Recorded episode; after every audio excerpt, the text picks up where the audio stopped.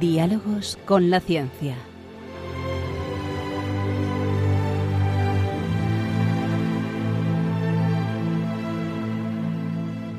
Dirigido por Javier Ángel Ramírez.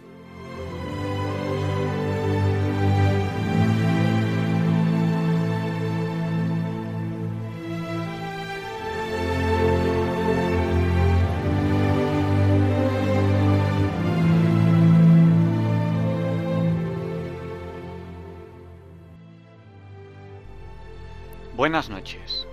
Estamos en Diálogos con la Ciencia, el programa para ti, que sabes que la verdad existe y la buscas.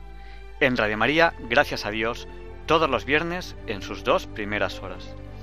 Transmitimos para todo aquel que quiera escucharnos. Lanzamos estas ondas al espacio, desde cualquier lugar del universo, quizás algún día puedan escucharnos.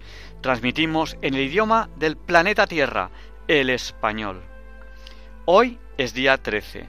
Saben que a mí las matemáticas me gustan mucho y los números me gustan mucho. No es algo casual, en la Biblia se usa muchísimo el lenguaje numérico. Cada número tiene un significado. Por eso vemos que la Biblia pues habla de números curiosos como perdona tantas veces siete o los que se van a salvar. Esos números tienen significado. Hoy es día 13. 13 de noviembre de 2020. Y el día 13 es un número muy especial, porque es el número de la Virgen. ¿Y por qué el 13 es el número de la Virgen? Pues porque era el apóstol número 13 y porque algunas apariciones tienen lugar justo el día 13. El 13 es un número muy mariano. Así que María, Madre, con todo el cariño de un hijo, con los fallos que tiene un hijo, te queremos dedicar este programa de hoy a ti. La entrevista de la semana creo que les va a gustar, aunque todavía ahora, unos minutos antes de que tenga lugar, me cuesta ponerle título. Vamos a entrevistar a un cirujano y vamos a hablar, quiero hablar con él de tantas cosas que me cuesta ponerle un título a la entrevista, pero creo que les va a gustar, así que no se la pierdan. ¿Cómo nos pueden escuchar? Pues ya lo saben ustedes. Muchos de ustedes nos están escuchando en la radio, en la frecuencia modulada, en estas ondas que emitimos al espacio, allá donde lleguen. En el idioma, ya lo he dicho antes, del planeta Tierra, el español. Estas ondas se pierden por el espacio y ahí llegarán. Pero, si ustedes por lo que sea no conocen la frecuencia, el lugar donde están, o se estropea un repetidor, que a veces pasa, hay tantos repetidores que las cosas también se estropean, y no pueden escucharnos, pues también nos pueden escuchar en la TDT, en la televisión. Ahí nos pueden escuchar. Y desde cualquier lugar del mundo, incluso, bueno, desde el lugar más recóndito que tengan internet, nos pueden escuchar en www.radiomaria.es, donde además ahí en el podcast tienen el histórico de muchísimos programas de Radio María, muchísimos programas también de diálogos con la ciencia. Y también a través de apps, de aplicaciones para dispositivos móviles, con la aplicación Radio María España y, como no, a través de el canal de YouTube Radio María España. Ah, creí que me había acordado, pero se me ha olvidado. Las autoridades sanitarias nos obligan a avisar de que este programa es fuertemente adictivo. Lo siento, ya no podrán apagar la radio hasta las 2 de la mañana. Ah, y si recorren el dial, ya volverán, porque no van a encontrar un programa más variado en el dial. Vamos allá con este programa del 13 de noviembre de 2020. Les va a encantar.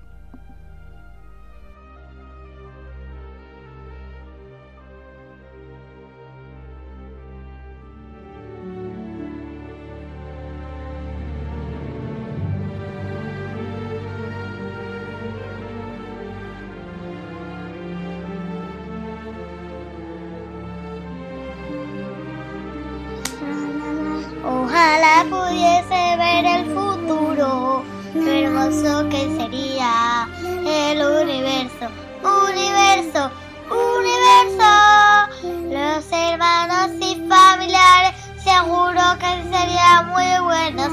El mundo sonriente cantando de alegría.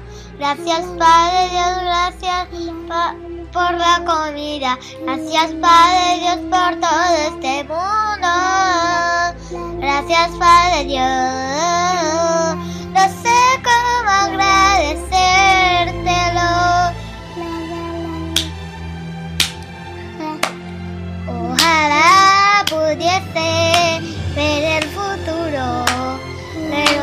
que sería el universo, universo, universo. Y esta canción se termina así. Gracias, Padre Dios.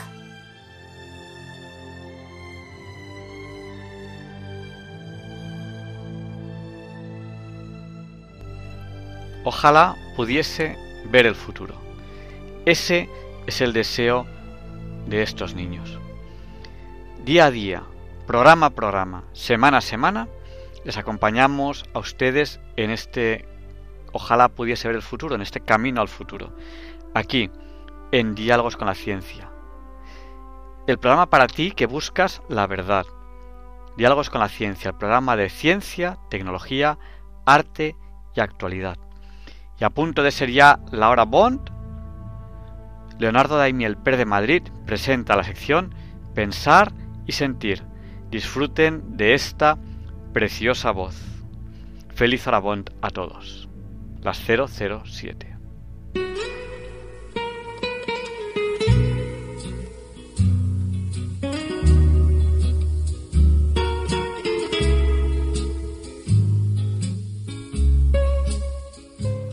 Buenas noches, queridos oyentes de Radio María.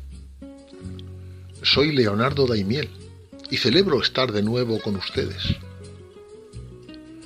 Hace pocas semanas se ha publicado la que es por ahora última encíclica del Papa Francisco, cuyo título, como es tradicional, son las dos primeras palabras de su texto, Fratelli Tutti. Naturalmente no es casualidad que fuese firmada por el Santo Padre en Asís, y precisamente en el día de la festividad de San Francisco de Asís. Se trata de una carta apostólica dirigida a todas las personas de buena voluntad, más allá de sus convicciones religiosas, en la que la fraternidad y la amistad social son las vías indicadas por el pontífice para construir un mundo mejor, más justo y pacífico, con el compromiso de todos, pueblo e instituciones. Y reafirma con fuerza su oposición a la guerra y a la globalización de la indiferencia. Transcurridas ya algunas semanas desde su publicación y asentando un poco en la luz de comentarios que suscitó en un primer momento, lo que les voy a leer ahora en Pensar y Sentir es un breve resumen realizado por el periodista y escritor español Juan Vicente Bo, nacido en La Coruña en 1954. Omito las muchas comillas que enmarcan los párrafos literales del Papa y creo que se entienden bien aún sin ellas. Dice así. Fratelli tutti, hermanos todos, escribía San Francisco de Asís para dirigirse a todos los hermanos y las hermanas y proponerles una forma de vida con sabor a evangelio. El Papa comienza su tercera encíclica explicando el curioso título en italiano y orientando la mirada a su gran referente espiritual, cuyo nombre adoptó en el año 2013. La nueva encíclica es un documento muy extenso abierto a todas las religiones, que sale al paso de la fragmentación de un mundo en crisis por la pandemia. Condena el neoliberalismo y el populismo, denuncia la tercera guerra mundial a pedazos y advierte que hoy ya no sostenemos la idea de guerra justa. El texto, que requiere una lectura lenta, sorprende por la variedad de sus citas en las que incluye el famoso verso de una samba de Vinicius de Moraes que dice, la vida es el arte del encuentro, aunque haya, tanto desencuentro por la vida. Como remedio a los desequilibrios económicos, el populismo, la crispación y la disgregación social, Francisco propone redescubrir la fraternidad universal el Papa, que viajó a Asís para firmar la encíclica ante la tumba del santo, recuerda que San Francisco se sentía hermano del sol, del mar y del viento. Se sabía todavía más unido a los que eran de su propia carne. Hago un inciso para indicar que el autor de este resumen ha clasificado sus comentarios en siete apartados cuyo nombre iré citando en cada uno de ellos. 1.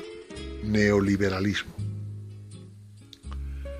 La encíclica advierte crudamente que la especulación financiera con la ganancia fácil como fin fundamental sigue causando estragos, por lo que resulta decisivo rehabilitar una sana política que no esté sometida al dictado de las finanzas. Según Francisco, el mercado solo no resuelve todo, aunque otra vez nos quieran hacer creer este dogma de fe neoliberal. Se trata de un pensamiento pobre, repetitivo, que propone siempre las mismas recetas frente a cualquier desafío que se presente. En su opinión, la fragilidad de los sistemas mundiales frente a la pandemia ha evidenciado que no todo se resuelve con la libertad de mercado y que además de rehabilitar una sana política que no esté sometida al dictado de las finanzas, tenemos que volver a llevar la dignidad humana al centro, de modo que sobre ese pilar se construyan las estructuras sociales alternativas que necesitamos. 2. Engaño de los populismos. El documento alerta frente a algunas patologías de la política el desprecio de los débiles puede esconderse en formas populistas que los utilizan demagógicamente para sus fines, o en formas liberales al servicio de los intereses económicos de los poderosos. El Papa denuncia que algunos líderes transforman la política en insano populismo para instrumentalizar políticamente la cultura del pueblo con cualquier signo ideológico, al servicio de su proyecto personal y de su perpetuación en el poder. Hay casos extremos y Francisco es contundente al subrayar que particular gravedad tienen las llamadas ejecuciones extrajudiciales o extralegales, que son homicidios deliberados cometidos por algunos estados o por sus agentes. 3. Contra el odio digital el Papa advierte de que la mejor manera de dominar es sembrar la desesperanza y suscitar la desconfianza constante, aun disfrazada detrás de la defensa de algunos valores. Hoy en muchos países se utiliza el mecanismo político de exasperar, exacerbar y polarizar. Francisco denuncia los movimientos digitales de odio y destrucción la ebullición de formas insólitas de agresividad, de insultos, maltratos, descalificaciones, latigazos verbales hasta destrozar la figura del otro, y advierte que el cúmulo abrumador de información que nos inunda no significa más sabiduría. La encíclica reconoce que la paz social es trabajosa, artesanal, e insiste en la necesidad de generar procesos de encuentro, procesos que construyan un pueblo que sabe recoger las diferencias. Armemos a nuestros hijos con las armas del diálogo. Los héroes del futuro serán los que sepan romper esa lógica enfermiza del continuo enfrentamiento. 4. Crítica a la Iglesia. La solución es la fraternidad con hechos, que Francisco ejemplifica en la parábola del buen samaritano sin esquivar aspectos incómodos. Los dos personajes que pasan junto al viajero malherido, pero se van sin ayudarle, eran personas religiosas. Es más, se dedicaban a dar culto a Dios, un sacerdote y un levita. Esto es una fuerte llamada de atención indica que el hecho de creer en Dios y de adorarlo no garantiza vivir como a Dios le agrada. La paradoja es que a veces quienes dicen no creer pueden vivir la voluntad de Dios mejor que los creyentes. En esa línea confiesa, a veces me asombra que a la Iglesia le haya llevado tanto tiempo condenar contundentemente la esclavitud y diversas formas de violencia. 5. Refugiados y pobreza. Tras advertir que pervierten la fe quienes la utilizan para justificar diversas formas de nacionalismos cerrados y violentos, actitudes xenófobas, desprecios e incluso maltratos hacia los que son diferentes, el Papa recuerda la necesidad de ayudar a los refugiados y de acoger al extranjero, aunque de momento no traiga un beneficio tangible. Según Francisco, la mejor ayuda a los pobres es facilitarles un trabajo, pues no solo es un modo de ganarse el pan, sino también un cauce para el crecimiento personal, para establecer relaciones sanas, para expresarse a sí mismo, para compartir dones. En su opinión, el gran tema es el trabajo. Sexto, perdón, no olvido. El Papa aconseja el perdón cristiano, que no supone renunciar a los propios derechos ante un poderoso corrupto, ante un criminal o ante alguien que degrada nuestra dignidad. Todavía menos permitir que sigan pisoteando la propia dignidad y la de los demás, o dejar que un criminal continúe haciendo daño. Perdón tampoco significa olvido, especialmente ante los grandes crímenes el holocausto no debe ser olvidado, como no deben olvidarse los bombardeos atómicos de Hiroshima y Nagasaki.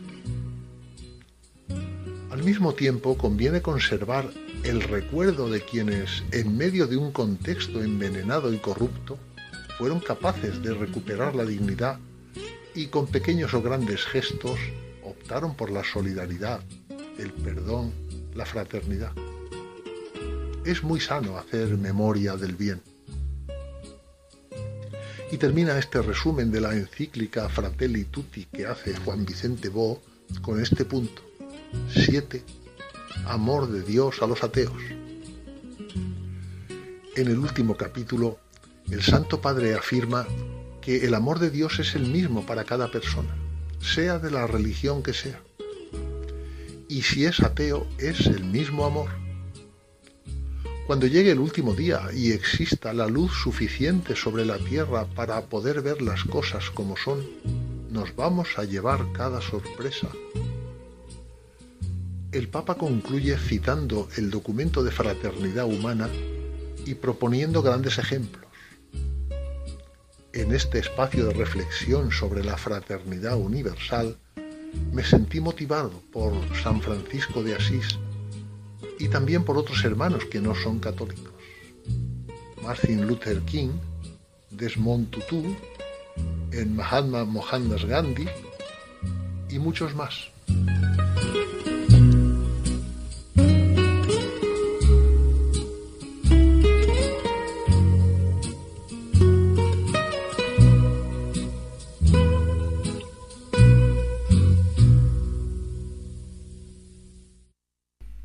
Muchas gracias, Leonardo, por esta preciosa sección de pensar y sentir. Ya saben ustedes que el WhatsApp de Diálogos con la Ciencia es el del 8. La regla mnemotécnica es muy fácil. 8 por 8 64, pues nuestro WhatsApp es el 649 888871. Se lo repito, por si alguno de ustedes no tenían papel o bolígrafo a mano. 649 888871.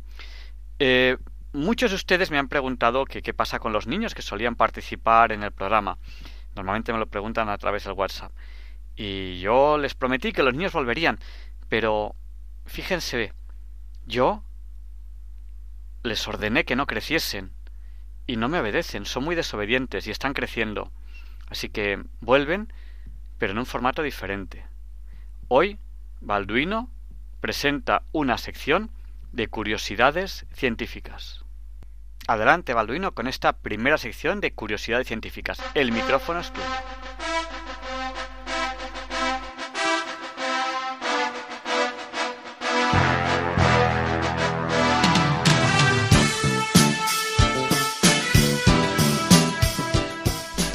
Hola, soy Balduino y hoy les voy a hablar de una curiosidad científica. El tío de mi padre decía que el cáncer existía por una mutación que, y nunca es benigna, casi siempre es maligna. Y al parecer ese es el origen de muchos cánceres. Quédense con este primer punto para reflexionar, porque hoy yo no voy a ahondar en este aspecto. Hoy lo que quiero hablar es de un cáncer muy curioso. En la mitad del siglo XX, casi ningún hospital de los Estados Unidos atendía a negros.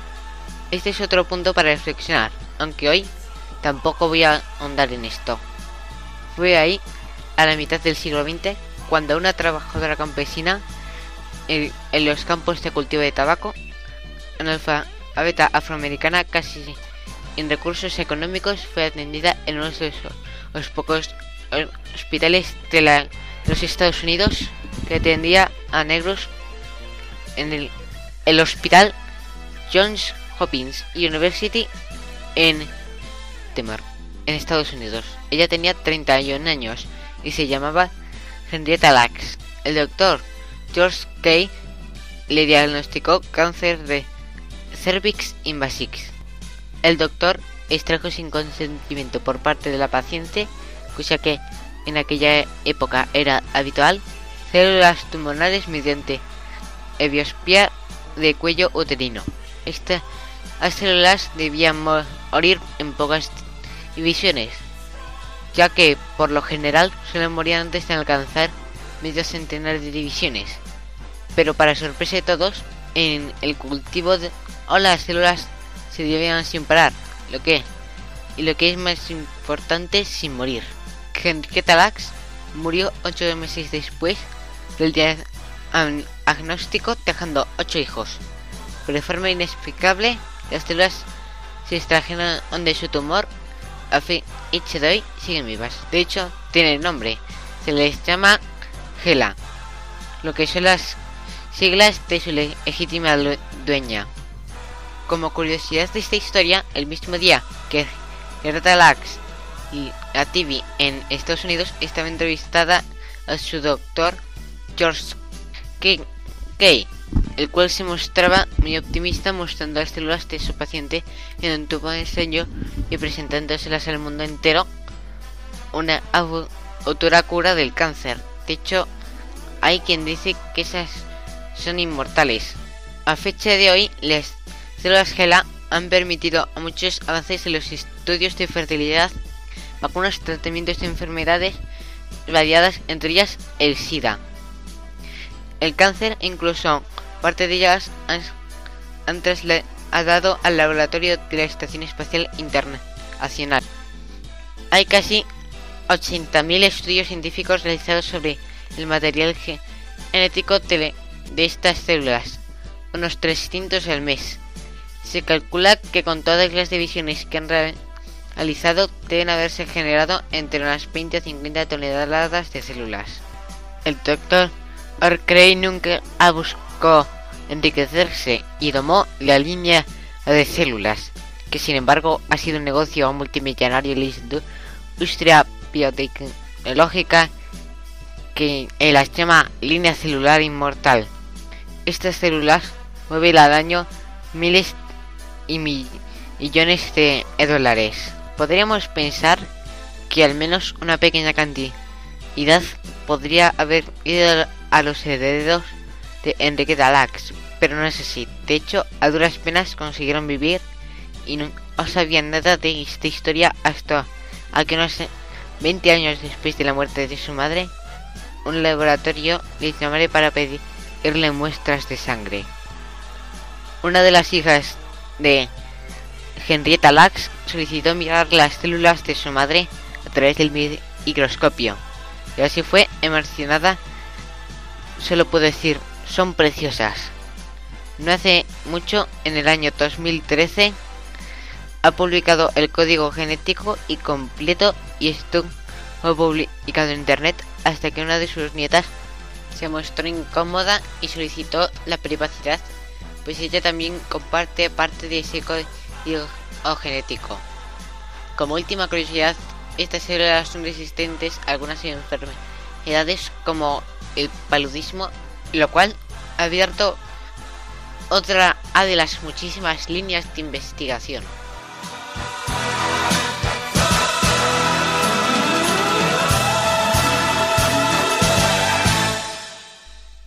Y hoy les he prometido una entrevista muy especial. Sé que van a disfrutar de ella. Prepárense porque allá va esta entrevista que creo que les va a encantar.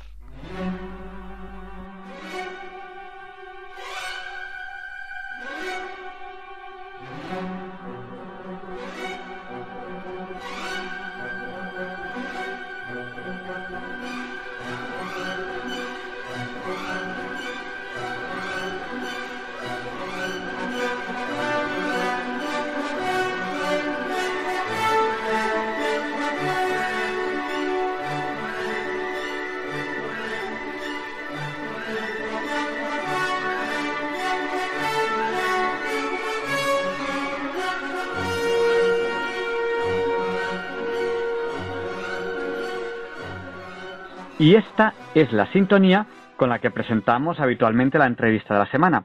Y hoy tenemos aquí, en Diálogos con la Ciencia, en Radio María para ustedes, al profesor Carlos Vara. Él es catedrático de cirugía, pero de esos catedráticos de aquel entonces, que se hacían con oposiciones y, y no con una, sino con varias, hasta que se llegaba a catedrático. Él está recién jubilado, pero ha trabajado en el Hospital Clínico de Málaga. Ha hecho muchísimas cosas, pero con esto pretendemos un poco resumir su historia, que ya veremos que es muy amplia, no podremos resumirla en esta entrevista, y un poco resumir eh, cómo le podemos presentar. Eh, buenas noches, profesor. Muy buenas noches, Javier. Bueno, pues hoy le llamamos por varios temas, pero uno que nos ha llamado muchísimo la atención es que eh, usted cuando tiene vacaciones, en vez de irse a la playa o a la montaña, como hacemos casi todos los ciudadanos de a pie, pues usted va a unas campañas quirúrgicas en Bolivia. Es decir, no ha, operado, no ha operado usted bastante aquí en España, no está cansado de operar, en sus vacaciones se va a unas campañas quirúrgicas a Bolivia. Cuéntenos un poco, ¿de qué van estas campañas? Pues mire, Javier, esto empezó hace ya 25 años con eh, la ayuda de un jesuita que se llamaba Carlos Welling, que ya falleció, el cual empezó a hacer misiones en Colombia, concretamente en el sur de Colombia, en San Juan de Pasto. En aquella época nosotros habíamos introducido la cirugía laparoscópica en España, fuimos pioneros de esa técnica y en San Juan de Pasto había mucha patología biliar. Nosotros nos ofrecimos a ayudar al jesuita y así empezó la primera campaña en, Colombia. Las cosas en Colombia se torcieron fundamentalmente por, el, por problemas políticos y entonces después encontramos otra zona de Sudamérica donde trabajar, que fue en Santa Cruz de la Sierra, en Bolivia, en un hospital, el Hospital Virgen Milagrosa, en, que dirigían las hermanas dominicas de Canarias. Eh, en este hospital de Santa Cruz, pues hemos trabajado 20, 20 años, 20 años, eh, todos los veranos. Y hemos logrado, en esos 20 años, pues concretamente gracias a ayudas prestadas por la Universidad de Málaga y también fundamentalmente por el Ayuntamiento de Málaga, pues hacer un pabellón quirúrgico bajo los auspicios de la Fundación de Hombres Nuevos y allí pues hemos trabajado intensamente pues con unas partes de operaciones aproximadamente de unos 10 enfermos diarios. Esto lo hacíamos un, un equipo, un equipo que yo he tenido el honor de dirigir, gente joven, entusiasta, eh, formado por anestesistas, por, varios cirujanos, obviamente, por internistas, también por radiólogos, etcétera. Y por allí, en estos 22 años, eh, habrán pasado 60 médicos totalmente de forma gratuita y desinteresada. bueno, un, tema interesantísimo. O sea, usted nos, nos está contando que cuando usted termina eh, de operar en Málaga y le tocan vacaciones, en vez de irse a, descansar, usted, mm, su, digamos, entre comillas, hobby es irse a Bolivia y dirigir un equipo, bueno, nos ha contado que en varios países de, Latinoamérica, eh, irse a dirigir un equipo que, entre otras muchas cosas, han hecho un pabellón de operaciones, es decir, han construido un pabellón. ahí, ahí, no había un pabellón de operaciones y ustedes han construido, además de operar, ustedes han, hecho un, un, pabellón, lo han preparado para, para operaciones. Bueno, teníamos un, un pequeño quirófano eh, que era como tan estrecho como un tranvía, tenían las hermanas eh, dominicas un pequeño eh, quirófano y con el tiempo, cuando se vio que estas campañas no era un subidón de un año y que iba a haber continuidad, Entonces, con la Fundación Hombres Nuevos se hizo el pabellón nuevo de cirugía. Y le puedo decir que hemos tenido la colaboración de muchísima gente desinteresadamente, ¿verdad? Y que ese pabellón durante mucho tiempo eh, ha sido el quirófano más mejor dotado de Santa Cruz de la Sierra, que como usted sabe es la segunda ciudad de Bolivia con dos millones de habitantes. Eh, el segundo mejor dotado, eh, y simplemente pues con, con, donaciones y con su esfuerzo y, con, su, con su ilusión y, su, entusiasmo. Eh, estamos con, con, el profesor Carlos Vara, catedrático de cirugía. Él trabaja, bueno, ahora está jubilado, pero ha trabajado en el Hospital Clínico de Málaga y nos, nos está contando que en sus vacaciones, en vez de descansar, pues su descanso son las campañas quirúrgicas en Bolivia. Me ha encantado que, ha mencionado usted a Carlos Gelín, jesuita, eh, ha mencionado a las hermanas dominicanas, más 60 médicos que, que ya han pasado por ahí, la Fundación Hombres Nuevos y un detalle más, como cuántas operaciones calcula más o menos que deben haber hecho ustedes en estas campañas quirúrgicas. Pues mire, eso es eh, difícil de calcular así a bote pronto, pero eh, por lo menos unos 5.000 enfermos operados tendremos, ¿no? Y según... En todos estos años, claro. Y según me han dicho a mí, el éxito de las operaciones suele ser muy bueno. O sea, me, ha soplado un pajarito que están consiguiendo muy buenos resultados. Muy buenos resultados es, creo, creo que, muy baja mortandad. No, a mí me habían dicho prácticamente nula. Y, con muy buenos resultados y, con recuperación en la mayoría de los casos, cosa que me parece impresionante. Eso es lo que a mí me Bueno, mire usted, eh, como esto es una emisora religiosa, ¿verdad? Le interesará saber lo siguiente. Eh, nosotros allí no teníamos ni unidad de cuidados intensivos, no teníamos tampoco un servicio de hematología, o sea, no teníamos transfusiones sanguíneas. Si hubo que hacer alguna transfusión, muy rara vez, fue nuestros eh, colaboradores, el, equipo médico fue el propio donante, y aún así, en esas 5.000 operaciones, no hemos tenido ninguna mortalidad. Eso significa, eso significa no que nosotros fuéramos buenos, sino que desde arriba estaban ayudando y como el hospital se llama Virgen de la Milagrosa, yo creo que la que trabajaba más durante todas esas campañas era la Virgen Milagrosa. 5.000 operaciones sin ninguna mortalidad. Ese dato le aseguro yo que es impresionante.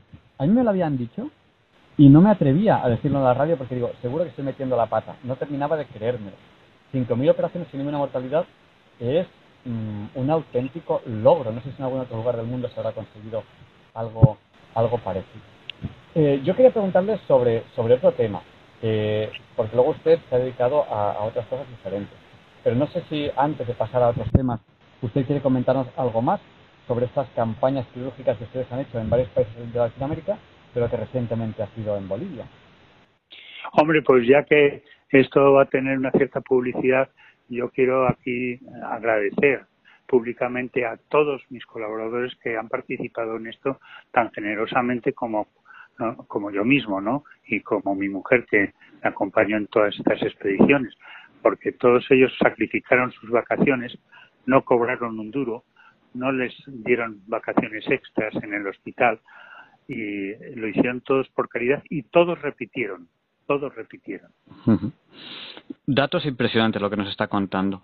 Eh, 5.000 operaciones sin, con cero mortalidad, ningún fallecido, y todos los médicos que voluntariamente hicieron esto porque quisieron y de forma gratuita repitieron. Impresionante. Eh, pues estamos en Diálogos con la Ciencia entrevistando a Carlos Vara, él es catedrático de cirugía de oposiciones que se dice pronto, con, con varias oposiciones se llega al catedrático de, cirugía, en el Hospital Clínico de, Málaga. Y hemos hablado con él de campañas quirúrgicas en Bolivia.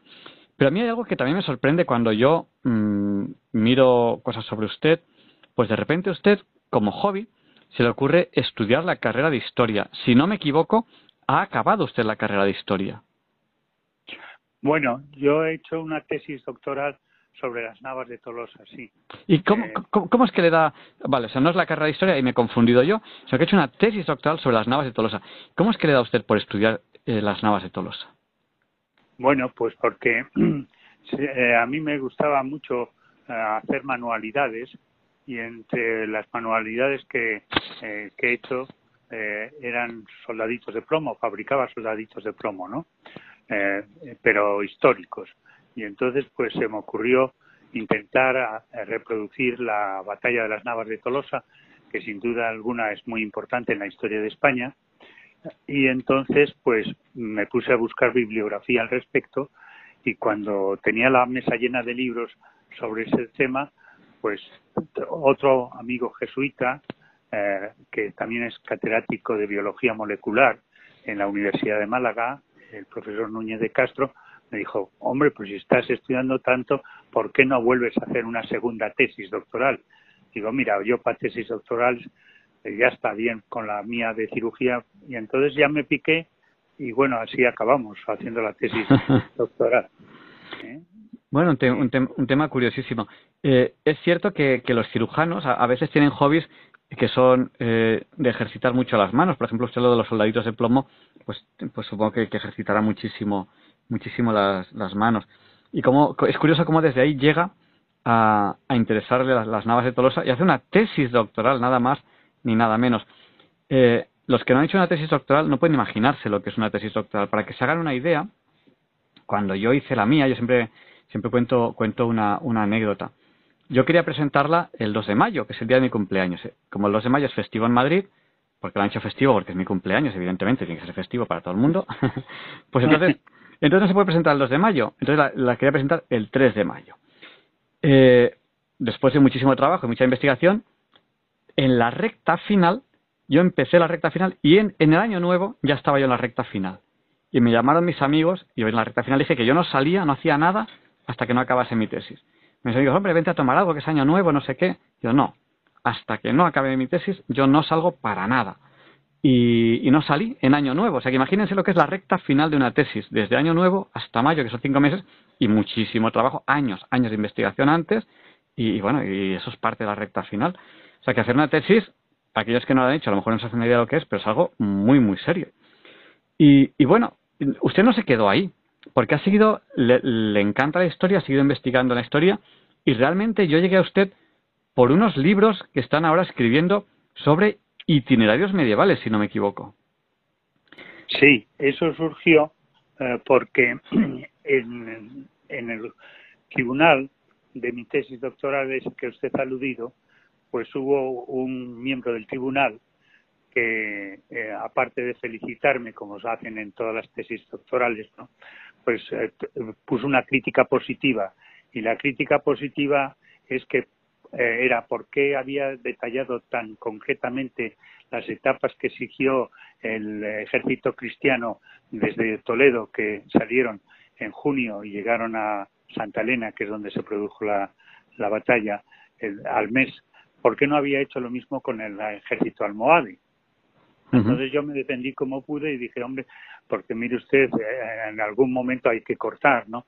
Pero esa crítica positiva que me hicieron, pues una vez terminada la tesis, decidí eh, corregir ese error o esa falta del de, itinerario del ejército almohade. Y entonces empecé a investigar eh, otra vez en las fuentes por dónde vino al-Nasir desde Tarifa, ¿no? Y esto fue unos viajes impresionantemente interesantes porque tenías que recorrer sobre todo cañadas y caminos que actualmente no existen pero que son muy antiguos y entonces hice ese itinerario. Y a partir de ahí con un íntimo amigo mío con el que he colaborado mucho en trabajos de fotografía y de docencia que era eh, Javier Ramírez eh, que es el director o ha sido el director del Centro de Tecnología de la Imagen de la Universidad de Málaga, pues él eh, me apoyó eh, desde el punto de vista fotográfico y así empezamos a hacer el primer libro que se llamó Caminos de Guerra. Ese libro pues estaba en el cajón del olvido porque era muy caro su edición y no teníamos financiación. Pero entonces encontramos a una persona eh, el, director y el presidente de la Fundación Alfonso VIII, ¿verdad? Don Ricardo Selfas, que dijo que él financiaba la edición del libro. Y, entonces, pues se hizo, se editó el libro magníficamente puedo decirlo porque nosotros lo hemos hecho absolutamente de forma desinteresada, exactamente igual que don Ricardo Selfas, y entonces este libro eh, eh, tuvo mucha aceptación. Es un libro grande, eh, con muchísima fotografía, muy cuidada la fotografía, tanto fotografías antiguas como de principios de siglo como fotografías actuales y con los mapas y los itinerarios, ¿no? Y ante el éxito de este primer tomo, que se llamaba, ya le digo, Caminos de Guerra, simplemente, pues se hizo el segundo tomo. En el libro hay descubrimientos, vamos, descubrimientos, eh, datos eh, originales que se han discutido mucho por los historiadores y que casualmente nosotros hemos acertado a definir el lugar. Por ejemplo, eh, hubo una batalla muy famosa de Terramán III, la batalla del Sinmancas o del Foso, que también se denomina, y la localización física del campo de batalla no estaba clara, pero de ellos se habían ocupado personajes tan importantes como don Claudio Sánchez de Albornoz o el profesor Chalmeta de la Universidad Complutense. Y nosotros creemos, vamos, estamos seguros que hemos dado con el campo de batalla, eh, siguiendo los anales castellanos estos de Leo Caput, ¿no? Eso está descrito en el primer tomo. También hay detalles curiosos que han pasado desapercibidos. Por ejemplo, en la subida de Tarik, en el 711 hacia, hacia la Peña Maya en la provincia de Burgos, pues eh, se discutía por los grandes historiadores, por gente muy importante como mi maestro, el, profesor Gonzalo Martínez Díez, si las tropas musulmanas habían pasado por, por Somosierra, ¿no? Por, eh, habían atravesado la Sierra de Madrid por el paso de Somosierra y sin embargo, pues en el libro se demuestra que Tarik pasó por Cercedilla, porque concretamente dice el arzobispo Jiménez de Rada, que es eh, el gran eh, arzobispo toledano y cronista de la batalla medieval, que Tarik puso el nombre, su nombre a una peña de la Sierra de Madrid. Esa peña eh, se llama Gibraltar y es el collado de Gibraltar que está en Cercedilla. O sea que hay dos Gibraltares en España, uno el Gibraltar clásico del Estrecho y otro con el nombre de Tarik, que eso demuestra que pasó por allí. En fin, hay detalles curiosos que no estaban descritos o, que afianzan los conocimientos previos que salen en esos libros. es, impresionante. Estamos en Diálogos con la Ciencia entrevistando a Carlos Vara. Eh, eres catedrático de, cirugía, eh, eh, está jubilado, trabaja en el Hospital Clínico de Málaga ha hecho campañas quirúrgicas en Latinoamérica durante el verano, en, el, en los cuales un dato con el que me he quedado yo que me parece impresionante es que han operado a 5.000 personas sin ningún fallecido en esas operaciones, lo cual es un auténtico eh, milagro.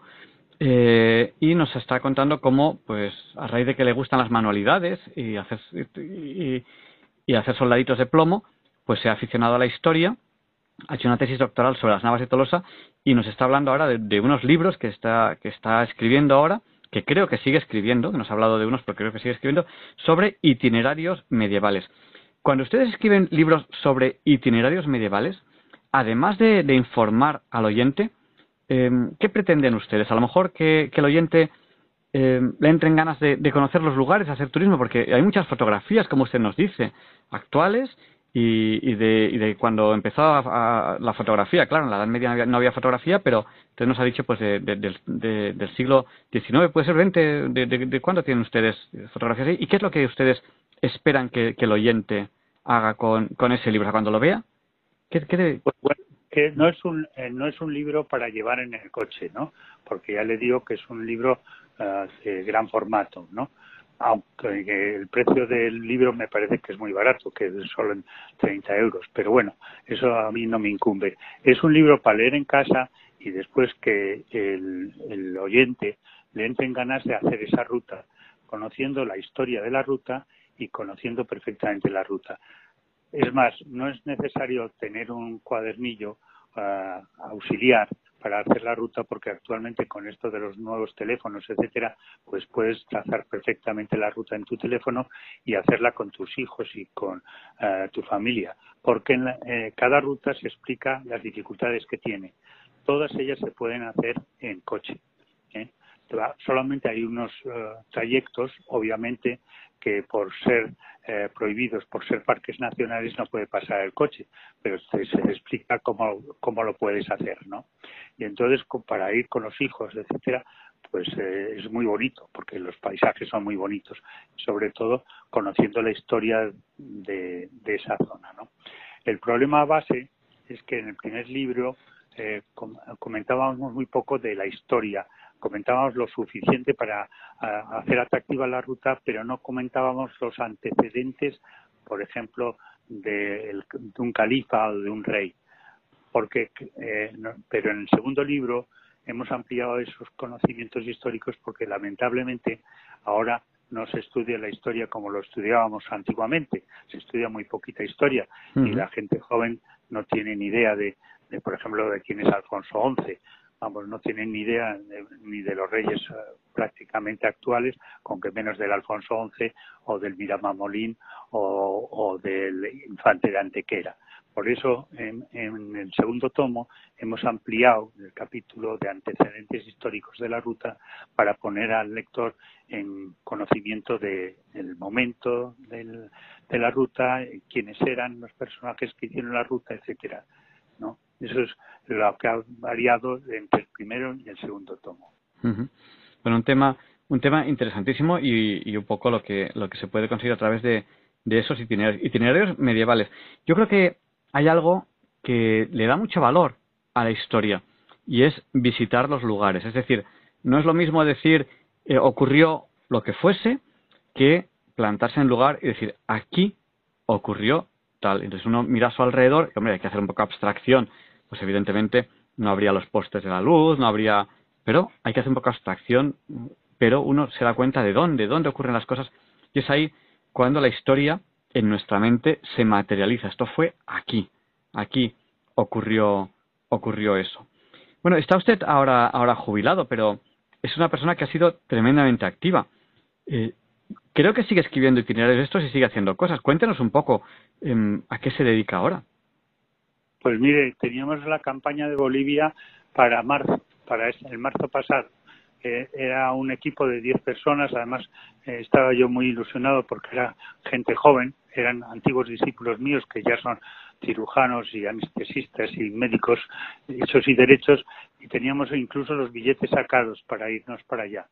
Vino la pandemia y Bolivia cerró los vuelos con España y nos hemos quedado empantanados aquí con todo el material recogido y gracias a Dios eh, no hemos eh, tenido que pagar los billetes, eh, nos han devuelto el dinero y estamos en el aspecto de la cirugía de campañas de caridad, pues no no hemos podido hacer. En los dos años pasados también hicimos una campaña en Guinea, en la antigua Guinea española, y en Camerún también con, la, con las instituciones religiosas, ¿no?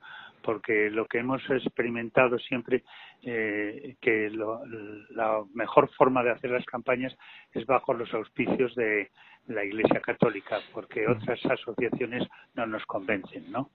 Y bueno, pues estamos esperando a, que salgamos de, de, esta, si Dios quiere, ¿no? Porque otra cosa no podemos hacer. La, la, Iglesia Católica lleva mm, dos mil años haciendo el bien, o por lo menos las cosas lo mejor que, lo mejor que puede, y, yo entiendo, pues ustedes se han dado cuenta de que, de que realmente apoyan, apoyan eh, aquellas cosas que son buenas y, no solamente las apoyan con, con, palabras de yo apoyo, sino con hechos. O sea, dan, dan cobijo, dan al ojo. Pues lo que usted me decía, que las hermanitas tenían montado ahí un quirófano, que no era gran cosa, pero lo tenían ahí montado las, las, las hermanitas dominicanas. Y a mí eso pues pues pues me impresiona, ¿no? Que, unas, unas monjitas puedan tener ahí un quirófano, que bueno, es lo mejor que ellas pueden ofrecer, pues pues pues, pues es algo que, que impresiona. Eh, si usted conociera la personalidad de la monja que dirigía el hospital, se quedaría alucinado. Esta monja se llama Juana Arencibia. Es una monja canaria, de las Dominicas Canarias, estas que tienen el Colegio Mayor del Pino en, en Madrid, ¿sabes? sí. Bueno, esta monja, que no es médico, porque la de Camerún sí era médico, ¿no? Era incluso cirujano, pero eh, Sor Juana, que ha llevado durante todos esos años el hospital, esa monja era la mejor gestora sanitaria que yo me he echado en, la, eh, en, en cuenta, teniendo en cuenta que estoy de los gestores sanitarios hasta las narices, hasta que me jubilé. Bueno, esta sabía gestionar un hospital, que el hospital no era pequeña cosa, porque eran 120 empleados los que tenía el hospital. ¿eh? O sea, no cree usted que era una, un hospitalito de campaña. 120. Bueno, pues la, estas monjas, eh, y ahí en Bolivia hemos conocido monjas misioneras católicas, ¿verdad? Fantásticas, pero fantásticas. Unas um, señoras con una entrega total, con un esfuerzo personal que nadie les va a reconocer, al menos en este mundo, que es que para quitarse el sombrero, para quitarse el sombrero. Y eso no lo hemos encontrado en las instituciones civiles.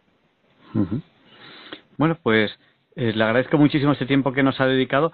A mí me ha dejado anonadado cuando, cuando he empezado un poco a, a conocer las cosas que ustedes hacen, porque me parecen impresionantes.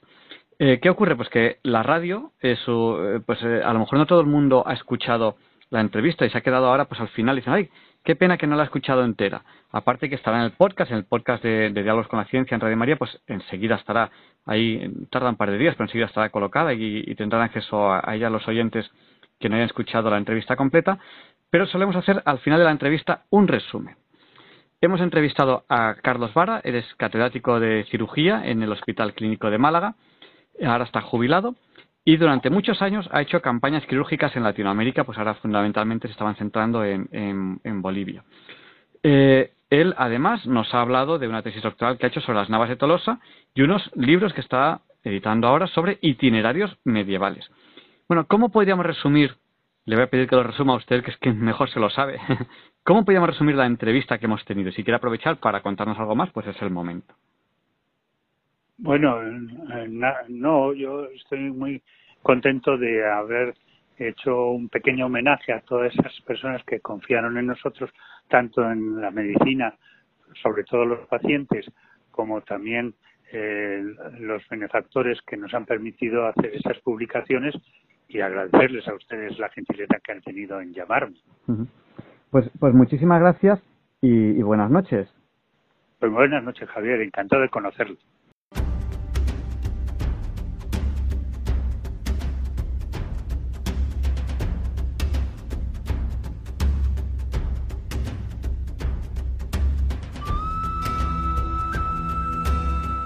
Y a continuación, Ruth nos va a presentar una sección de tecnología. Disfruten de ella.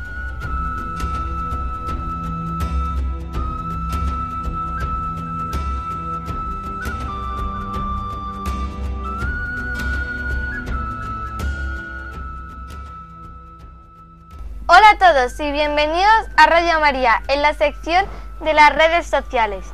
Hoy os contaré cómo podéis tener una cuenta segura. Para empezar, ver la red social que te vas a descargar y leerte todos los términos de privacidad. Lo segundo es ponerte una cuenta privada y aceptar a la gente que conozcas y que tienes confianza. Pero claro, si tienes una cuenta privada y aceptas a todos los que te solicitan, pues ya no es una cuenta privada. Luego, lo siguiente es que si te escribe alguien que no conoces, no des datos personales e intenta no hablarle. Después, usar la red social con moderación, es decir, que no estés ahí muchas horas porque luego eso te perjudica y te volverás tal vez adicto. Después debes tener contraseñas con dígitos y mayúsculas, signos, etcétera, etcétera. Eso significa que una contraseña más difícil, eh, también una contraseña difícil no significa que tengas que inventarte una que luego no vayas a recordar. Eh, una contraseña difícil es mejor para tener una cuenta privada porque así es más complicado que te puedan hackear la cuenta o algo. Después tener, tener actualizaciones en los antivirus. Los antivirus son muy importantes porque claro, si a ti te entra un virus y ya no puedes utilizar esa cuenta, pues ese virus yo que sé, a lo mejor te publica cosas solo o te pone la cuenta pública y cosas de esas raras y es mejor que tengas dos antivirus por si acaso. Después, tener cuidado con lo que publicas, porque claro, imagínate, una persona que tú tienes confianza y publicas una foto tuya. Y luego esa amiga un día se enfada contigo y se la envía a otra gente. Y esta foto solo querías que la tuviese ella, pues tener cuidado con lo que publicas tú en general. Eh, si tienes pues un niño pequeño que pues tenerlo vigilado para, para lo que hace y, y que no se metan cosas raras, ni que escriba gente, ni que siga cuentas raras, ni nada de eso. Y bueno, eso es todo por hoy. Que tengáis una buena noche y adiós.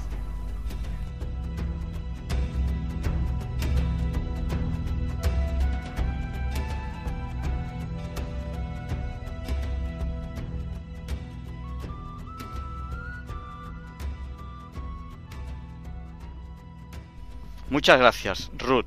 Y ya saben, ya es viernes, quédense con nosotros. Ya solo les queda un día por madrugar, porque hoy es viernes 13 de noviembre de 2020 y Luis Antequera nos presenta la sección de efemérides Hoy no es un día cualquiera. It's a lovely day today, and whatever you've got to do, I'd be so happy to be doing it with you. But if you've got something that must be done, and it can only be done by one, there is nothing more to say. Except it's a lovely day for saying it's a lovely day.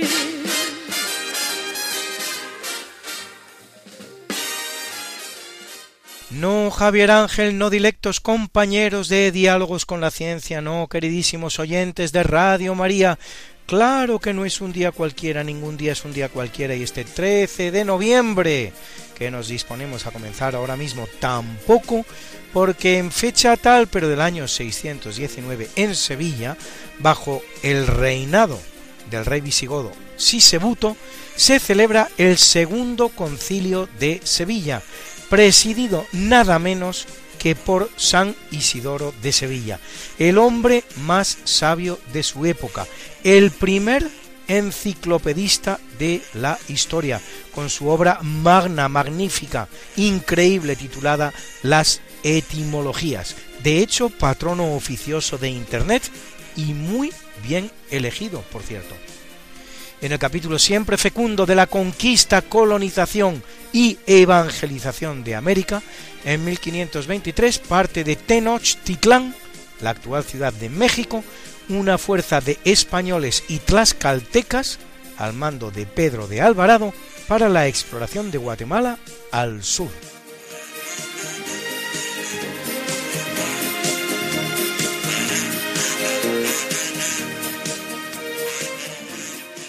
En 1553, durante el reinado de la reina María I de Inglaterra, hija de Enrique VIII y de Catalina de Aragón, cinco personas, entre las cuales Jane Grey y el arzobispo Thomas Cranmer, son acusados de alta traición y, de acuerdo con lo que era la costumbre de la época, condenados a morir. La sentencia de Jane se ejecutará en tres meses. La de Cranmer demorará tres años por tener pendiente, además, un juicio por herejía. ¿Qué había ocurrido?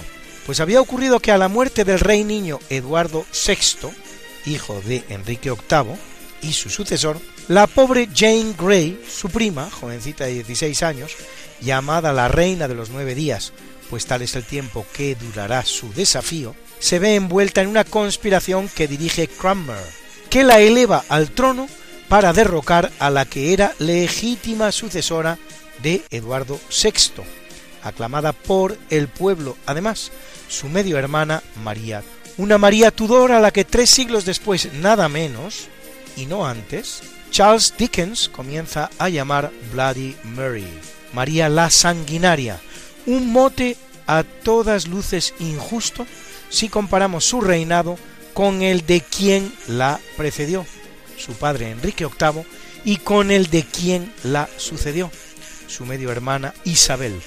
Pero al contrario que su padre y que su medio hermana, protestantes los dos, María era católica, hecho en el que ha de encontrarse la verdadera clave del mote con el que la obsequia Charles Dickens y por el que hoy es triste e injustamente recordada.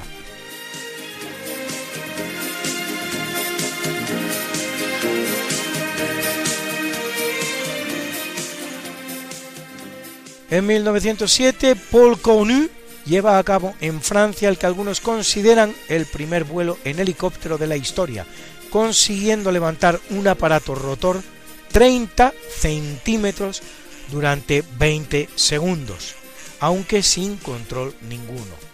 Como tal vuelo en helicóptero deja un poquito que desear, ¿no les parece a ustedes? 17 años después, el autogiro del español Juan de la Cierva realizaba todo un vuelo entre Getafe y Cuatro Vientos. Y en 1916, en el marco de la Primera Guerra Mundial, termina la batalla del Somme, en el norte de Francia, una ofensiva aliada contra las tropas alemanas que finaliza con 400.000 bajas británicas, 200.000 franceses y más de medio millón de alemanes, lo que la convierte en una de las batallas más cruentas de la historia.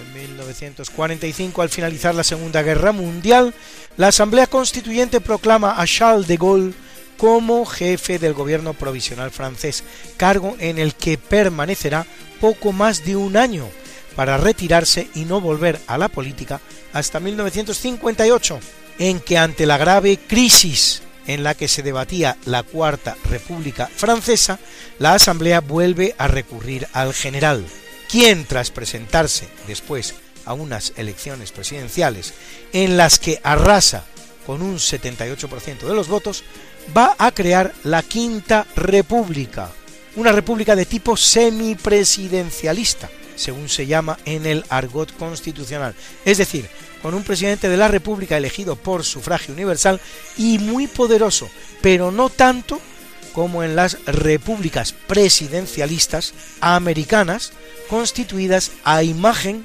de la de los Estados Unidos de Norteamérica, y con la incorporación de una figura que no era nueva en la historia constitucional, pero sí poco conocida hasta el momento, el llamado balotage o elección de los candidatos a doble vuelta, a la segunda de las cuales solo se presentan los dos que han tenido más votos en la primera, lo que propicia, como se pueden ustedes imaginar, la culminación y la consecución de mayorías absolutas que hacen más fácil la gobernabilidad.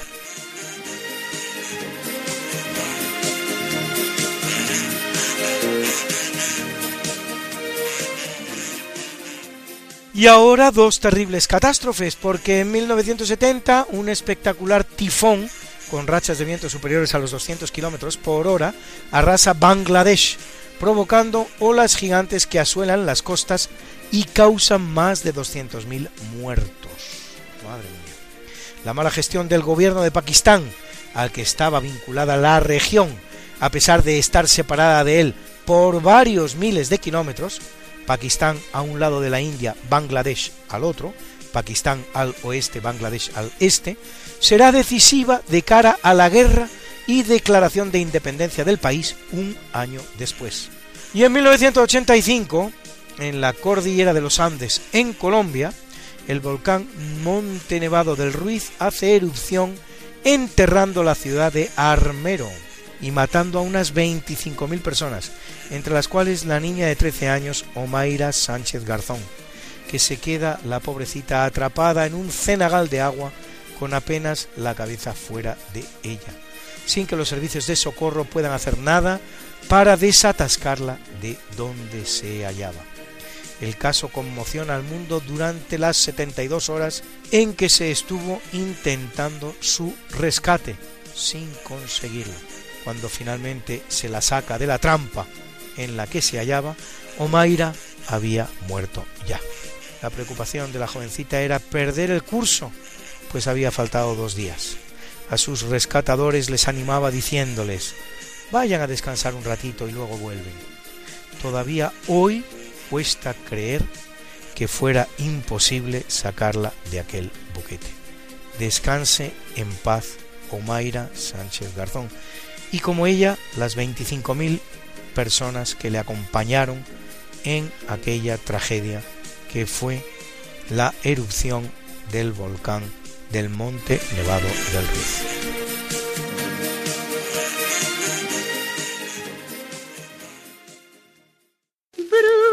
Bruna, Bruna, nació María y está en la cuna, nació de día, tendrá fortuna.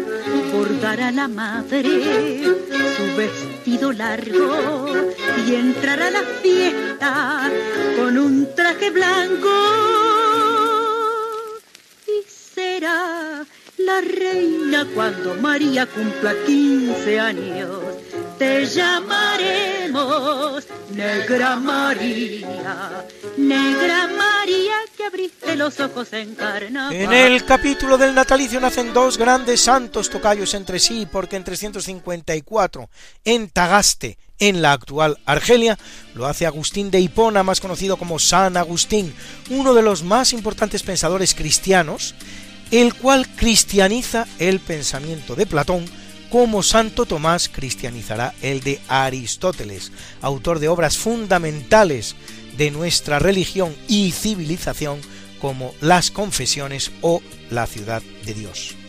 Y en 532 probablemente en Roma San Agustín de Canterbury, considerado el apóstol de Inglaterra. En época de Agustín, en una Inglaterra bastante romanizada, había ya cristianos.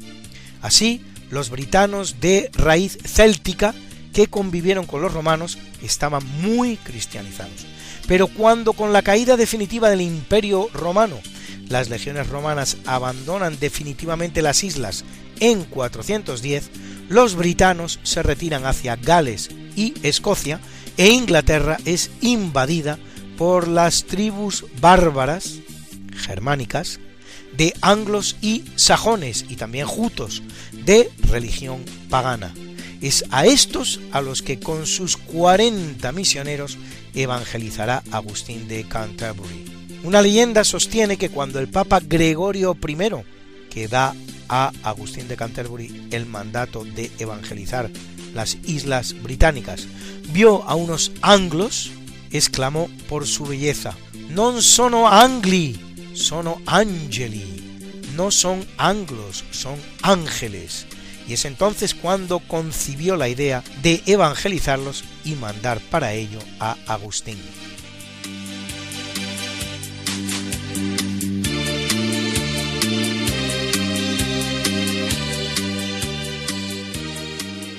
Y en 1312 nace el rey inglés Eduardo III, cuya pretensión sobre la corona francesa será el origen de la Guerra de los Cien Años, que dura en realidad 116, los que van desde 1337 hasta 1453. Y en 1715, Dorothea Christiane Erxleben, primera mujer médico alemana, defensora del derecho de las mujeres a recibir formación universitaria, lo que no le impedirá ser la madre de Johann Christian Erxleben, considerado uno de los padres de la ciencia veterinaria. Y en 1819 Stanislao Figueras, primer presidente de la Primera República Española, que verá turnarse en el poder en solo un año a cuatro presidentes diferentes, y durante la cual el país queda fragmentado en una treintena de cantones, algunos de los cuales incluso se declaran la guerra entre sí, como será el caso de Jumilla y Cartagena.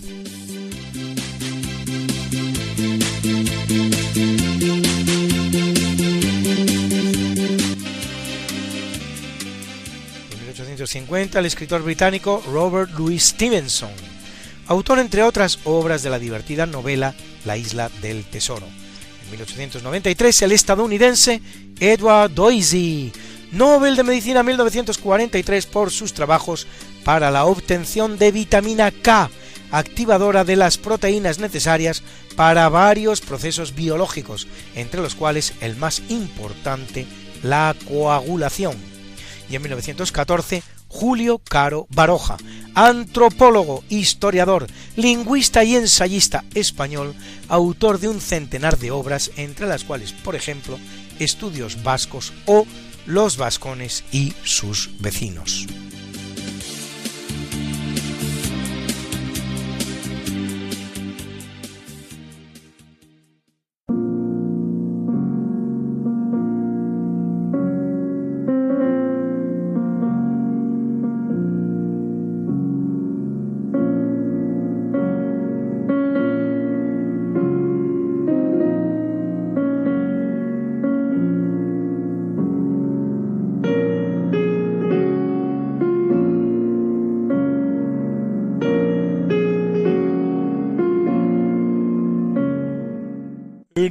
Capítulo del obituario muere en 565 Justiniano I, emperador bizantino que unifica el derecho romano y crea el código justinianeo y reconquista buena parte de los territorios perdidos del Imperio Romano de Occidente, como la propia península itálica e islas adyacentes, la costa mediterránea española y el norte de África, la llamada por los historiadores África Latina, pues aunque hoy la contemplemos arabizada e islamizada, entonces esa parte de África estaba muy latinizada y cristianizada.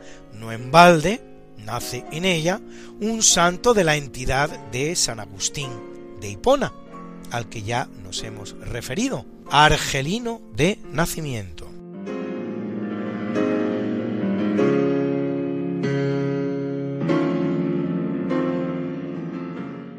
En 867 el que nace es Nicolás I, centésimo quinto papa de la Iglesia Católica, acérrimo, defensor de la doctrina de la supremacía del poder espiritual de Roma, sobre todo otro poder, lo que le llevará al enfrentamiento tanto con el emperador del Sacro Imperio Romano Germánico, en lo que hace a los aspectos civiles del gobierno, como con la Iglesia de Constantinopla en lo que hace a los aspectos religiosos del gobierno, lo que provocará el llamado cisma fociano, promovido por el patriarca constantinopolitano Focio, el cual, aunque sólo va a durar cuatro años, pone los cimientos del definitivo de Miguel Cerulario en 1054 el cual ha llegado a nuestros días con la creación de la Iglesia Ortodoxa.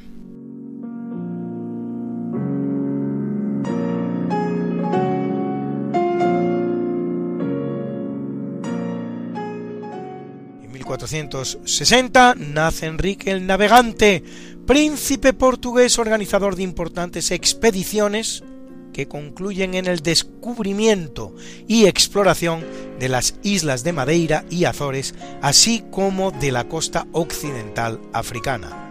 Impulsará además la creación de una cátedra de astrología y astronomía en la importante Universidad de Coimbra.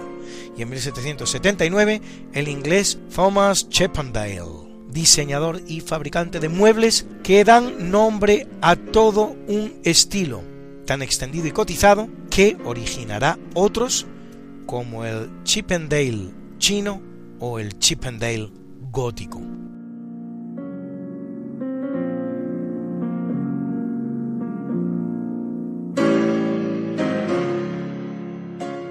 En 1868 el que nace es Gioacchino Antonio Rossini, compositor y músico italiano, autor de nada menos que 39 óperas, entre las cuales una Cenicienta, Moisés y el Faraón, y por encima de todas, este Barbero de Sevilla, inspirado en la primera obra de la trilogía Fígaro del francés Pierre Beaumarchais, mientras que la ópera de Mozart, Las bodas de Fígaro, compuesta 30 años antes, se basa en la segunda parte de la misma trilogía.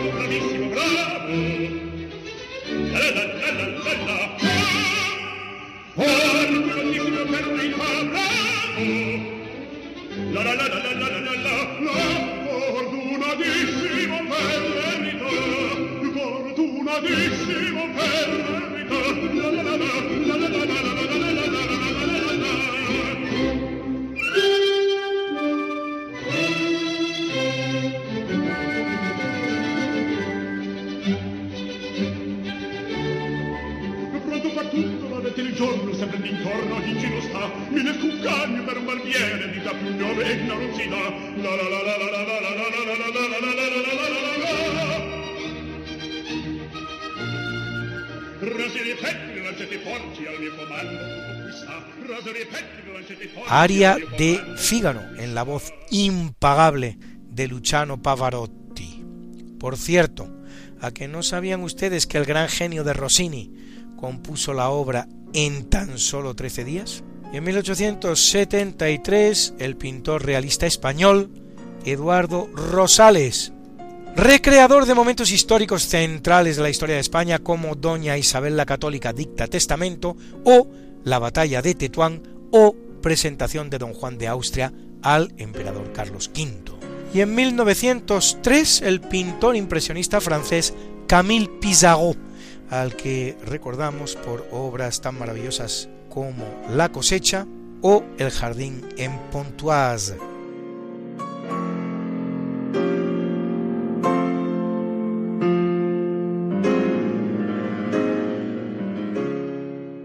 En 1974 nace Vittorio De Sica, actor y cineasta italiano ganador de cuatro Oscars, se dice pronto, director de películas como Ladri di biciclette, Los ladrones de bicicletas, o La Chóchara, que significa campesina, traducida al español como Dos mujeres, y protagonizada por una espléndida Sofía Loren en la cúspide de su belleza sin igual. Y en 1994, Moto Kimura, biólogo matemático japonés que investiga en el campo de la genética de poblaciones, en el que desarrolla en colaboración con Tomoko Ota la teoría neutralista de la evolución molecular, que establece que la mayoría de los cambios evolutivos a nivel molecular son causados por la deriva genética de mutantes neutros en cuanto a la selección natural. Ahí queda eso.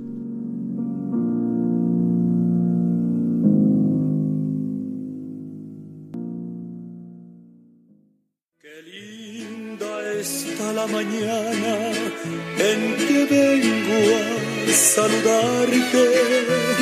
Venimos todos con gusto y placer a felicitarte. El día en que tú naciste, nacieron todas las flores. En la pila del bautismo cantaron los ruiseñores. Ya viene amaneciendo, ya la luz del día nos dio. Levántate de mañana, mira que ya amaneció. Y felicitamos hoy a Amory Lovins, físico y ambientalista norteamericano, autor de 29 libros, entre ellos Reinventando el Fuego o Capitalismo Natural, promotor de la energía eficiente e inventor del vehículo energéticamente ultra eficiente Hipercar, que cumple 73, los mismos que Joe Mantegna, actor estadounidense protagonista de la serie Mentes Criminales o de la película El Padrino 3, y a la divertida actriz norteamericana Whoopi Goldberg, que cumple 65, y a la preciosa actriz india Yuhi Chawla, Miss India 1984 y estrella del Bollywood. Ya saben ustedes, el Hollywood indio, la cual cumple ya espléndidos 53 añitos.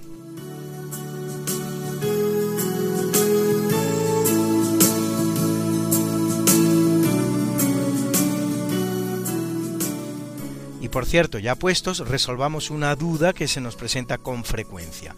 Indio es el topónimo y el patronímico correspondiente a la India, aunque no se trate de los indios de las películas del oeste, ni tampoco de los indios que colonizaron en América los españoles. E hinduista es el que practica la religión del hinduismo, religión mayoritaria en la India.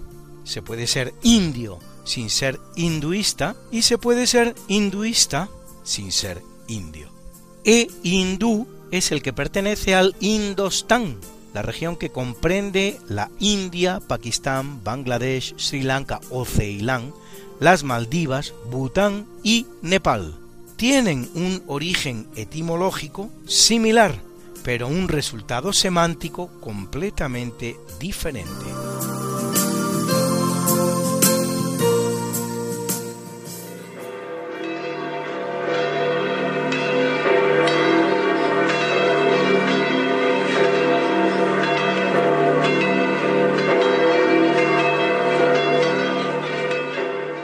Celebra la Iglesia Católica a Nicolás I, Papa, a Valentín Soluto y Víctor Mártires, a Leandro Eugenio y Florido, obispo, a Leoniano Pascasio Donato, Everardo y Marcos, abades, a Francisca Javier Cabrini, fundadora. Y a Diego de Alcalá, Estanislao de Cosca, Arcadio Pascasio Probo, Eutiquiano, Pablito Niño y Omobono, confesores. Hoy es el Día Internacional del Récord Guinness. Y como yo sé que a muchos de ustedes les gustan estas efemérides, pues pueden ustedes consultarlas como siempre en el medio Religión en Libertad, en la columna En Cuerpo y Alma, donde las colgamos para ustedes cada, semana.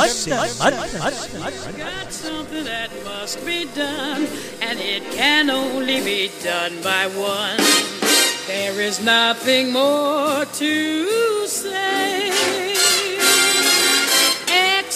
It's a lovely day for saying it's a lovely day.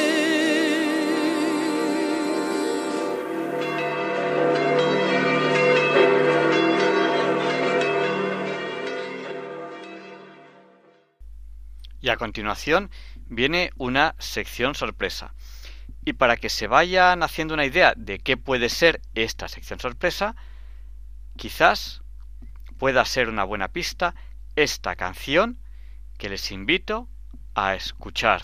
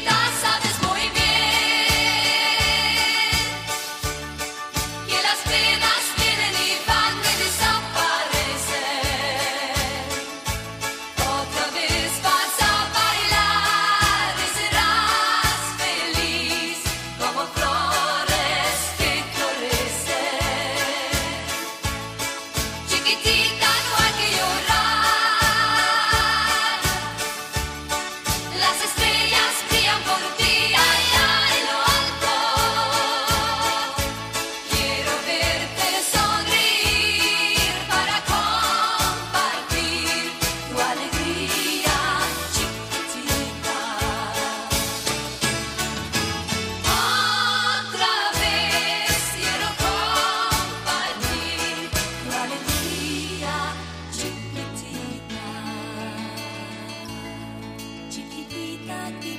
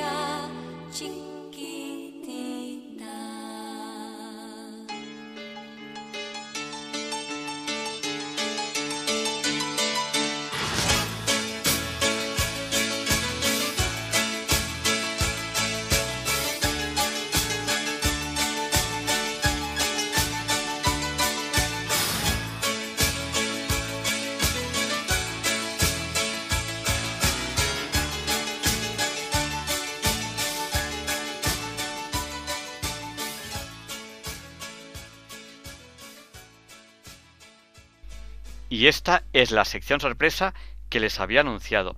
Una sección sobre cosas divertidas de ciencia y de ciencia ficción. Hoy, cosas divertidas de ciencia ficción, de superpoderes.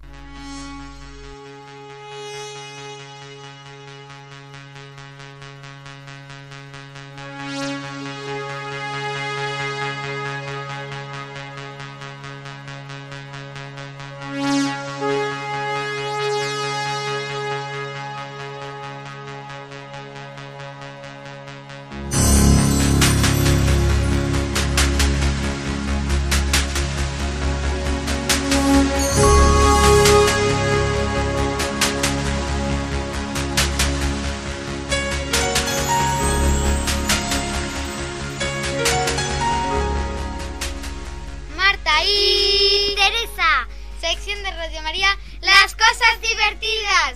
Hoy hemos pensado en hablar de los superpoderes inútiles. Por ejemplo, la invisibilidad en la oscuridad. ¿Para qué sirve tener ese poder si no pueden ver nada y aparte no pueden ver a nadie? Leer la mente de los objetos. Este poder no sirve para nada porque los objetos no piensan en nada.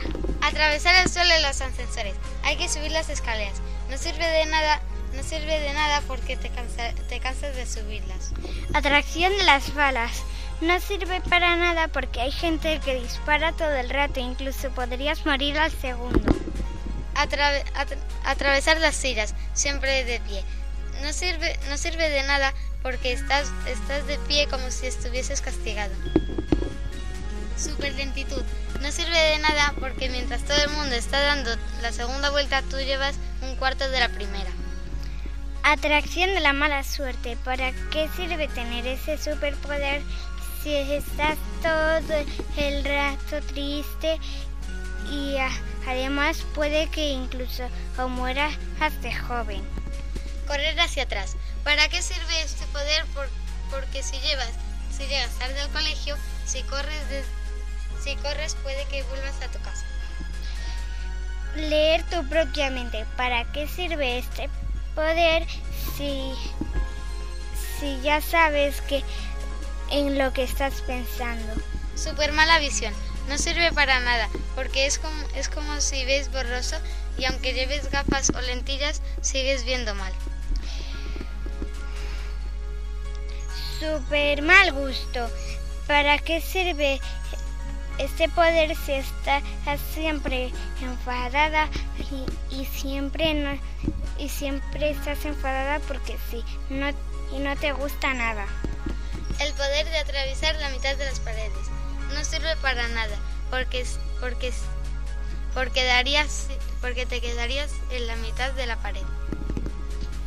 Bueno, pues muchas gracias por esta sección de cosas divertidas, en este caso de la ciencia ficción, de los superpoderes inútiles.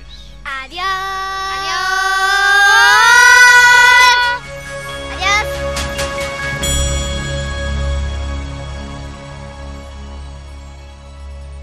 Gracias Teresa, gracias Marta por esta nueva sección de cosas divertidas de la ciencia y de la ciencia ficción.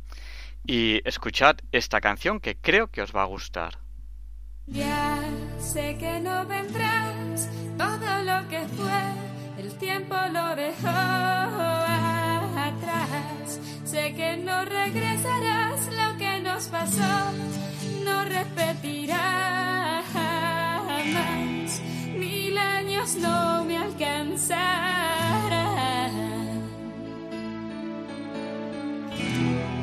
para borrarte y olvidar. Ahora estoy aquí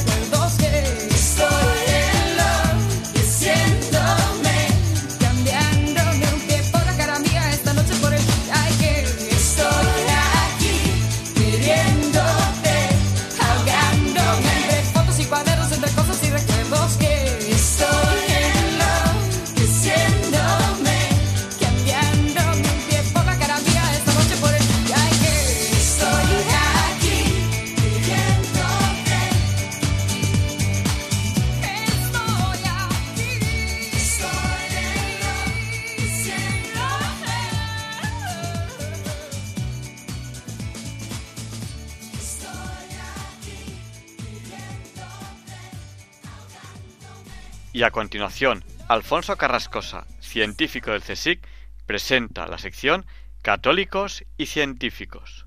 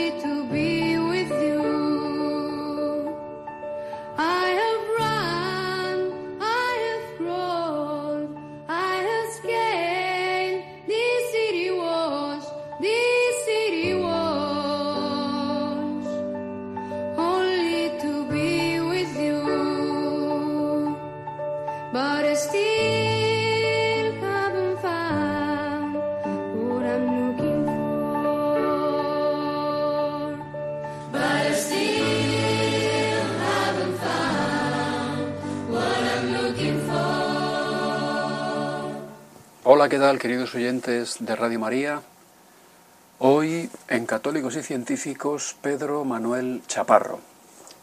Forma parte, Pedro Manuel Chaparro, de un conjunto de episodios acaecidos a lo largo de la historia en la Iglesia Católica, eh, del cual estamos dando noticia con el ánimo de recuperar la memoria, de conocer y profundizar en la verdad, en la verdad histórica de la Iglesia Católica y de su relación con la ciencia. En este programa de diálogos con la ciencia, diálogos que la Iglesia Católica ha mantenido a lo largo de su historia y sigue manteniendo. ¿eh?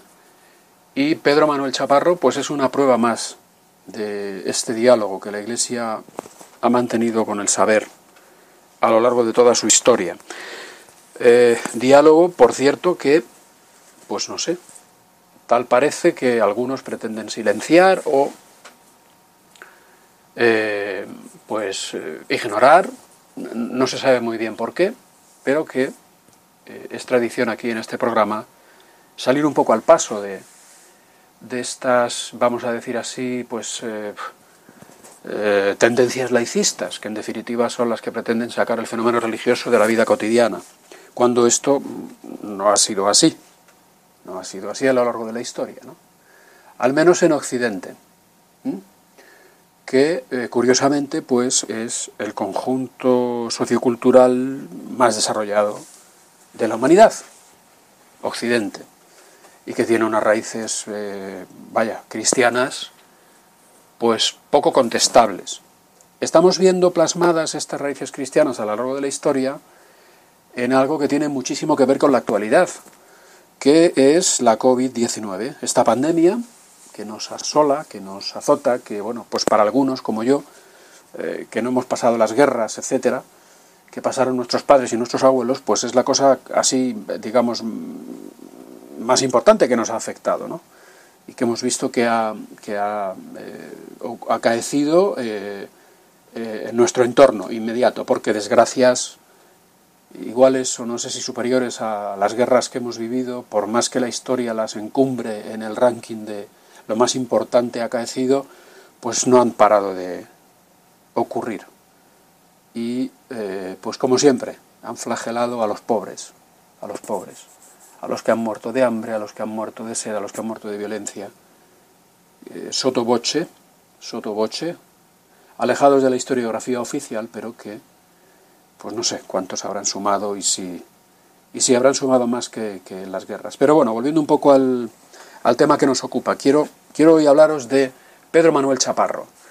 Eh, hemos visto cómo irrumpe el cristianismo eh, en, una de las sociedades más bollantes de la época, en Roma, y cómo se abre paso, eh, lejos de la imposición, a base de lo que era propio de él, que era la caritas, la caritas, que hacía a, los paganos exclamar, mirad cómo se aman.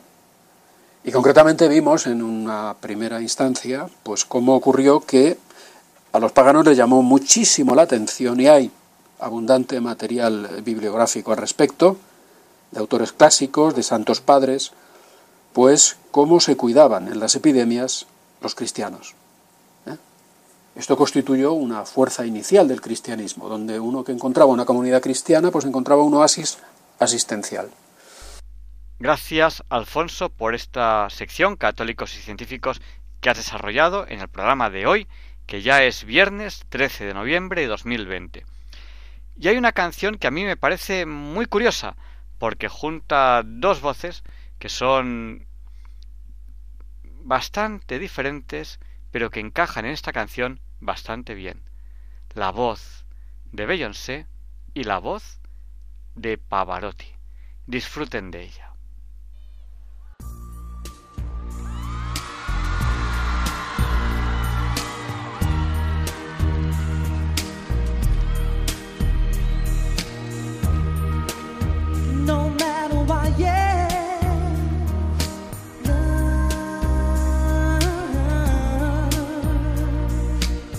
no no matter what they do, no matter what they teach us, what we believe is true. se credi nella vita e credi in ciò che fa qualsiasi cosa avvenga non te ne pentirai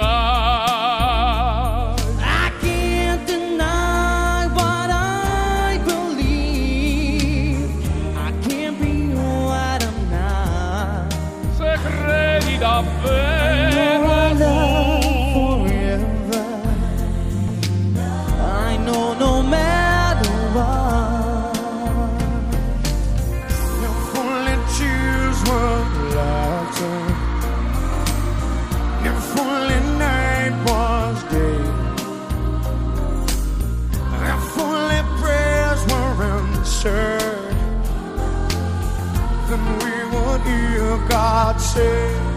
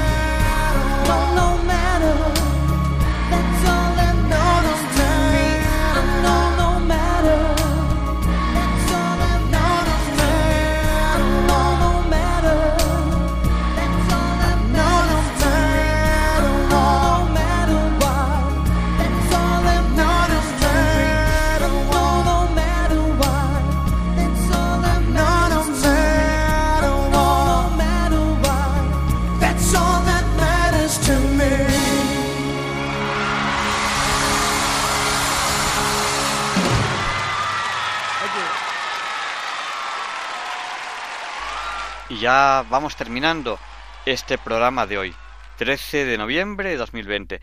Ha sido un programa bastante diferente, pues porque al principio Leonardo Daniel Pérez de Madrid ha presentado la sección Pensar y Sentir. Y a continuación hemos tenido una curiosa sección nueva de Balduino que nos ha hablado de curiosidades científicas. Son secciones nuevas. Ustedes me preguntaban por los niños. Bueno, pues en este programa de hoy han desarrollado secciones nuevas. Creo que la entrevista de la semana ha sido muy interesante. Si se la han perdido, la tienen ya dentro de pocas horas en el podcast de Diálogos con la Ciencia en Radio María. Hemos entrevistado a un cirujano. Él nos ha hablado de muchas cosas. Es un cirujano que tiene como afición la historia. Y nos ha hablado, por ejemplo, de las campañas de cirugía que hacen a Latinoamérica de forma gratuita un grupo de médicos en verano. Ha sido una entrevista realmente muy interesante. Y además nos ha hablado de historia. Él hizo su tesis doctoral en las Navas de Tolosa, o sea, sobre el tema de las Navas de Tolosa, y eh, ha hecho, está haciendo unos itinerarios medievales, unos libros que son itinerarios medievales. Creo que ha sido una entrevista realmente muy interesante. Eh, Ruth, dentro de las secciones nuevas de los niños, pues nos ha hablado de tecnología. Hoy nos ha hablado de seguridad en las redes sociales.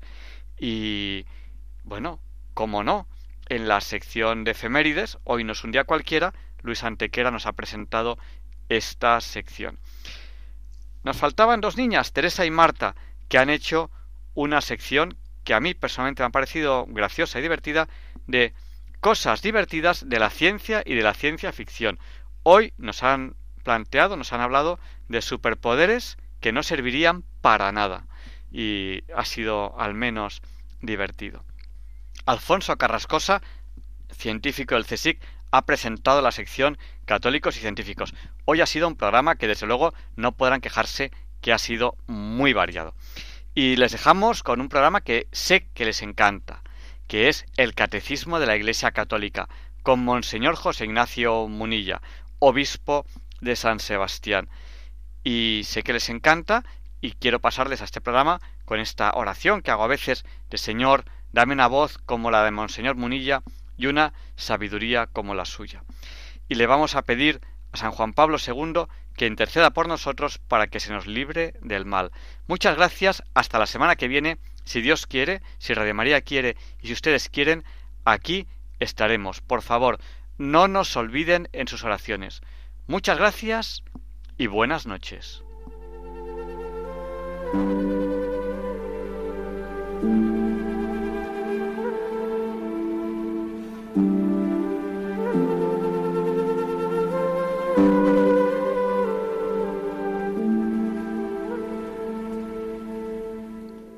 Y así concluye en Radio María el programa Diálogos con la Ciencia. Dirigido por Javier Ángel Ramírez.